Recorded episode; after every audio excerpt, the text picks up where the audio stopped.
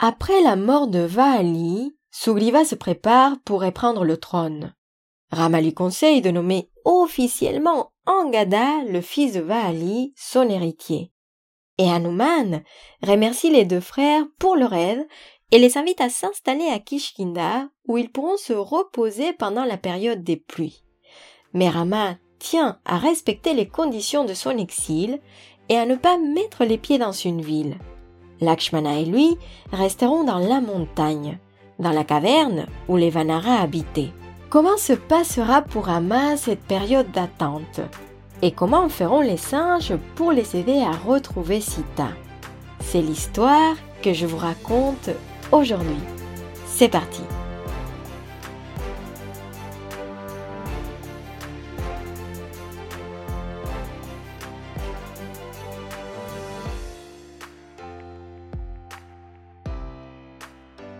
Nous reprenons donc notre histoire là où on l'avait laissée la dernière fois. Mais ce que je ne vous ai pas encore dit, c'est que depuis l'enlèvement de Sita, quelques mois se sont écoulés. Et oui, maintenant, on arrive à la saison des pluies. Et pendant ce temps, on ne peut pas voyager. D'ailleurs, je tiens à préciser que même si cela peut varier chaque année, on considère que pour le sous-continent indien, la saison des pluies s'étale entre les mois de juin et de septembre. Historiquement, cette saison en Inde est une période pour rester à la maison. Et oui, les guerres, les pèlerinages et tout autre grand déplacement sont arrêtés pendant cette période. Historiquement, il s'agissait également d'une période propice à la réflexion où les brahmanes s'adonnaient à l'étude des textes sacrés.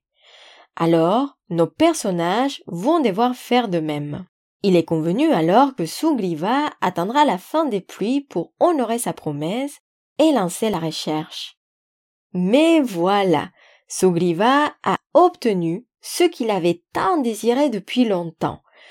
Alors, il profite de cette période pour se livrer au plaisir des sens. Il oublie même ses devoirs de souverain et ne se contente pas de sa femme, qu'il est d'ailleurs heureux de retrouver, mais non, il va nommer également Tara, veuve de Vali, sa nouvelle épouse. Les mois passent, et le roi singe continue à passer ses journées dans la luxure et la débauche. Il ne remarque pas le ciel qui s'éclaircit et les nuages qui disparaissent. Un jour, Hanuman lui rappelle sa promesse envers Rama. Le prince n'oserait jamais lui réclamer quoi que ce soit, car il respecte énormément Sugriva. Et c'est grâce à cette remarque que le roi des Vanara sort de son état d'ivresse et retrouve son esprit.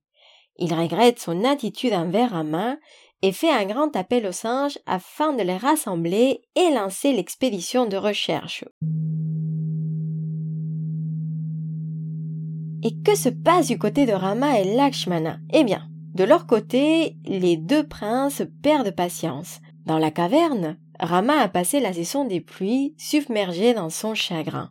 Il n'arrête pas de penser à Sita, il ne mange pas, il dort à peine, et il fait les cent pas dans la caverne. Son frère Lakshmana tient bien que mal à le rassurer. Il ne l'abandonne jamais, et quand il voit le ciel s'éclaircir, il est complètement désarmé face à l'impatience de Rama, et on peut le comprendre d'ailleurs. Et voilà alors Lakshmana qui se rend à Kishkinda et demande à voir le roi. Comme on le fait attendre longtemps, il s'introduit dans le palais et s'adresse à Sugriva sur un ton très sec.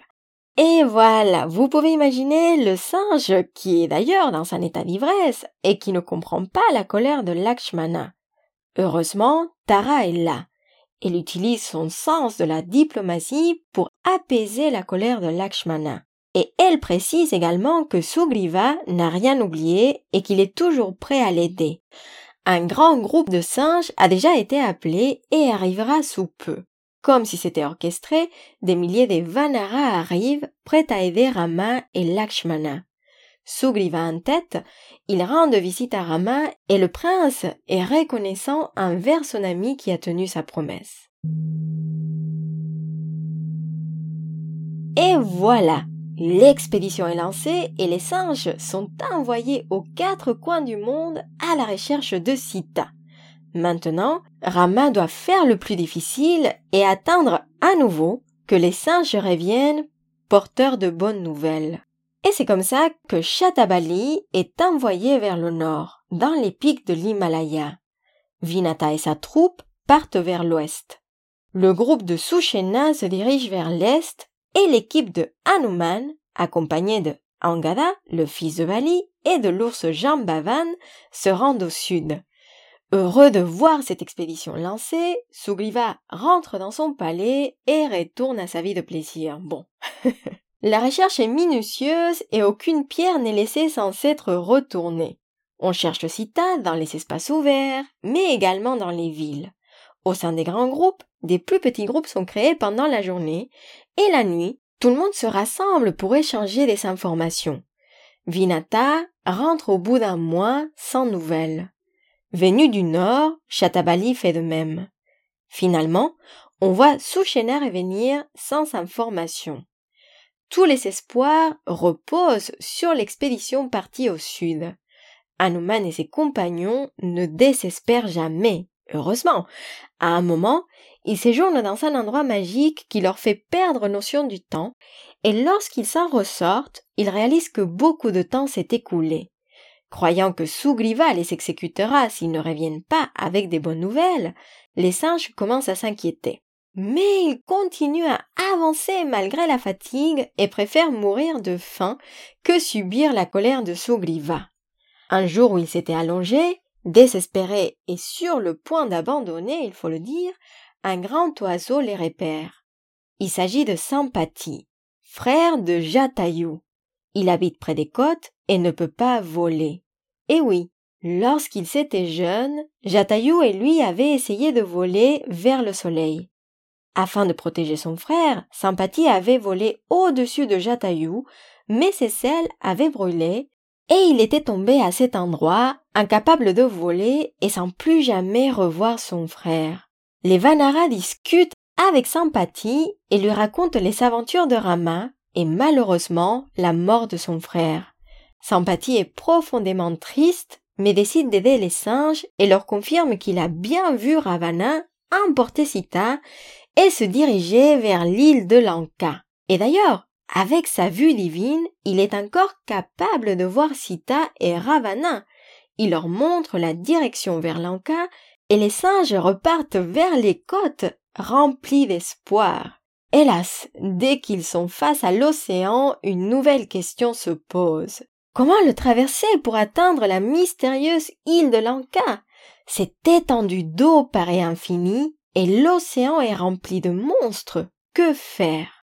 Angada, le fils de Vali, demande conseil aux anciens et il est décidé qu'un Vanara pourrait faire un grand saut pour atteindre l'île de Lanka.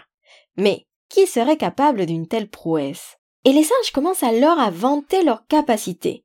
Un peu comme dans une vente aux enchères, on crie des chiffres encore plus grands à chaque fois.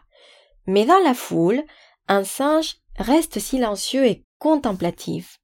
Jambavan, l'ours, l'observe et finit par lui demander Hanuman, pourquoi restes-tu silencieux? Hanuman répond qu'il doute de ses capacités, et c'est pour ça qu'il n'ose pas s'engager sur un chiffre. Mais Jambavan connaît son histoire et il sait que Hanuman est le seul à pouvoir effectuer ce grand saut. Alors, il lui raconte son histoire.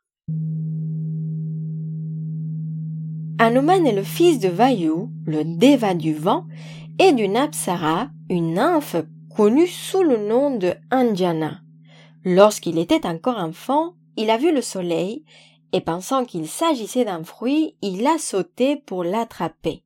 Effrayé, Andra, le roi des Devas, a lancé un éclair contre Hanuman et ce dernier est tombé violemment sur le sommet d'une montagne, se cassant la mâchoire. En voyant cette chute, Vayu, le père du petit enfant curieux, s'est énervé et il est parti des trois mondes. Mais voilà, sans le vent, toutes les créatures souffraient.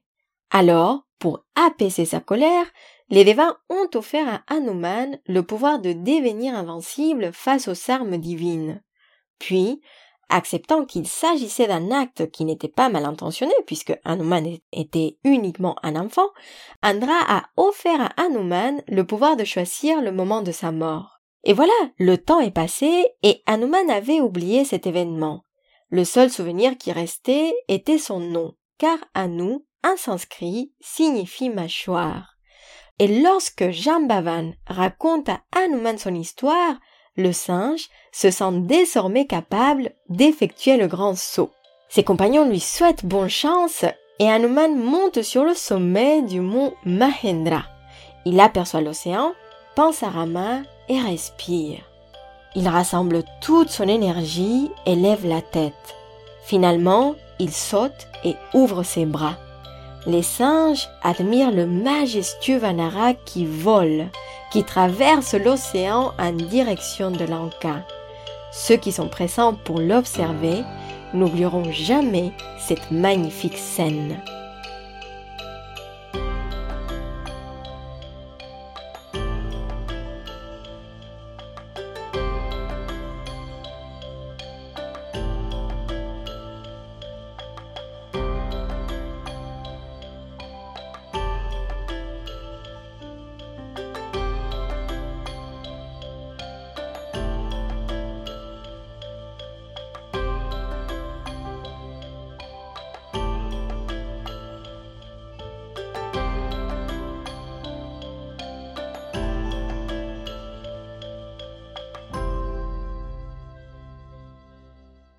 Et voilà pour aujourd'hui.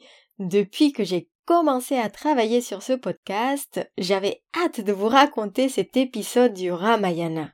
Déjà parce que il s'agit d'une des histoires les plus connues des divinités hindoues dans le monde du yoga, du fait de son lien avec la posture qui honore Hanuman, la posture du grand écart, Hanumanasana. Et c'est vrai que c'est une histoire que j'adore raconter en cours parce qu'elle a un des messages les plus beaux qui existent celui de pouvoir retrouver confiance en soi. Et oui, parce que d'un côté, nous pouvons voir le parallèle entre Rama et Hanuman. Plus le temps passe, plus Rama perd l'espoir. Mais Hanuman ne désespère jamais et continue sa recherche. D'ailleurs, dans le cinquième kanda, ou livre du Ramayana, le Sundarakanda ou le livre de beauté, le héros principal de l'histoire devient Hanuman, comme si le rôle avait été transféré à cet attachant personnage.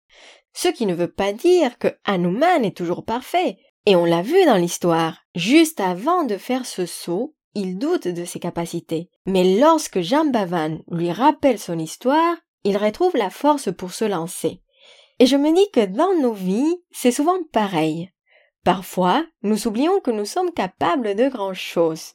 Nous doutons de notre capacité à faire des grands sauts. Mais il suffit que quelqu'un ou que quelque chose nous le rappelle pour qu'on réalise notre potentiel. Alors, j'espère que cette histoire sera ce déclencheur pour vous, qu'elle vous donnera envie de vous lancer dans vos grands sauts, ceux qui vous permettront d'atteindre votre île de Lanka et de retrouver votre Sita à vous. Je vous remercie pour votre écoute et vous souhaite une bonne journée ou une belle soirée. Prenez soin de vous.